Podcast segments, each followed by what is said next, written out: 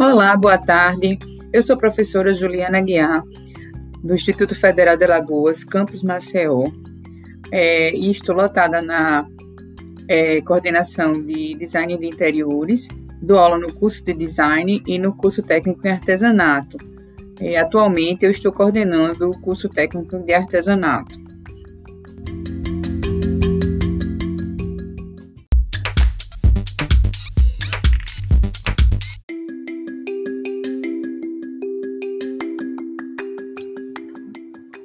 O curso de Ferramentas Digitais possibilitou a abertura de um outro universo dentro da prática docente, pois as ferramentas auxiliam no desenvolvimento de novas propostas acadêmicas.